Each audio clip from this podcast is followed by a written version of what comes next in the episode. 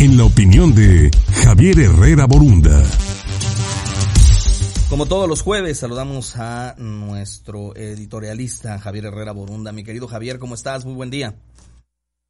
Hola Luis, un gusto saludarte a ti y a todo tu auditorio como todos los jueves. México ha emitido esta semana la declaratoria de emergencia sanitaria por el COVID-19, la cual fue aprobada por el Consejo General de Salubridad y durará en vigor por lo menos hasta el próximo 30 de abril. Esta medida tiene nuevas acciones que van encaminadas a objetivos muy claros. Poner un alto a la expansión del contagio del virus. Hoy sabemos que llegar a la fase 3 es inevitable, pero se espera que con estas medidas se llegue de una manera más controlada, sin que se sobrepasen las capacidades de atención médica del sector salud. Creo yo estamos en buen tiempo de achatar la curva de crecimiento. Las naciones que se han adelantado a emitir este tipo de acciones han conseguido disminuir la curva de contagio y por ende la de los decesos. Sin salud no hay nada. Con esta acción, el Consejo General de Salubridad asume el liderazgo de la crisis sanitaria.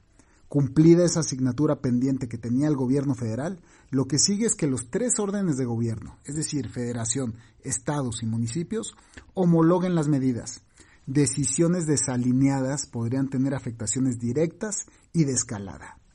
El mal momento financiero que vamos a vivir es también inevitable.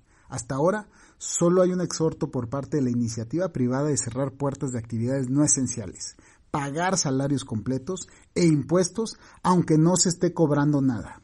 El 95% de las empresas de este país tiene menos de 10 empleados. No estamos hablando de grandes conglomerados. Son empresas familiares o pequeñas que viven a la semana o al mes. Si esto dura más de dos meses, ¿qué es lo más probable? ¿Cómo le van a hacer? El gobierno debe garantizar la continuidad de la producción, la circulación, distribución de bienes y servicios esenciales. La intervención oportuna del gobierno y la inyección masiva de liquidez en la economía puede ser una receta viable. Aplazar impuestos también pueden ser viables. Es tiempo de acompañar a las pymes en el esfuerzo que se les está pidiendo. Hay que salir lo mejor liberados posibles de esta crisis. Ya con salud volveremos a construir el sacrificio que le está pidiendo el gobierno a los empresarios y a los ciudadanos de frenar sus actividades debe de ser recíproco. Soy Javier Herrera Borunda, esta fue mi opinión y les dejo un saludo. Gracias. Pues muchísimas, muchísimas gracias Javier Herrera Borunda, nos escuchamos el próximo jueves.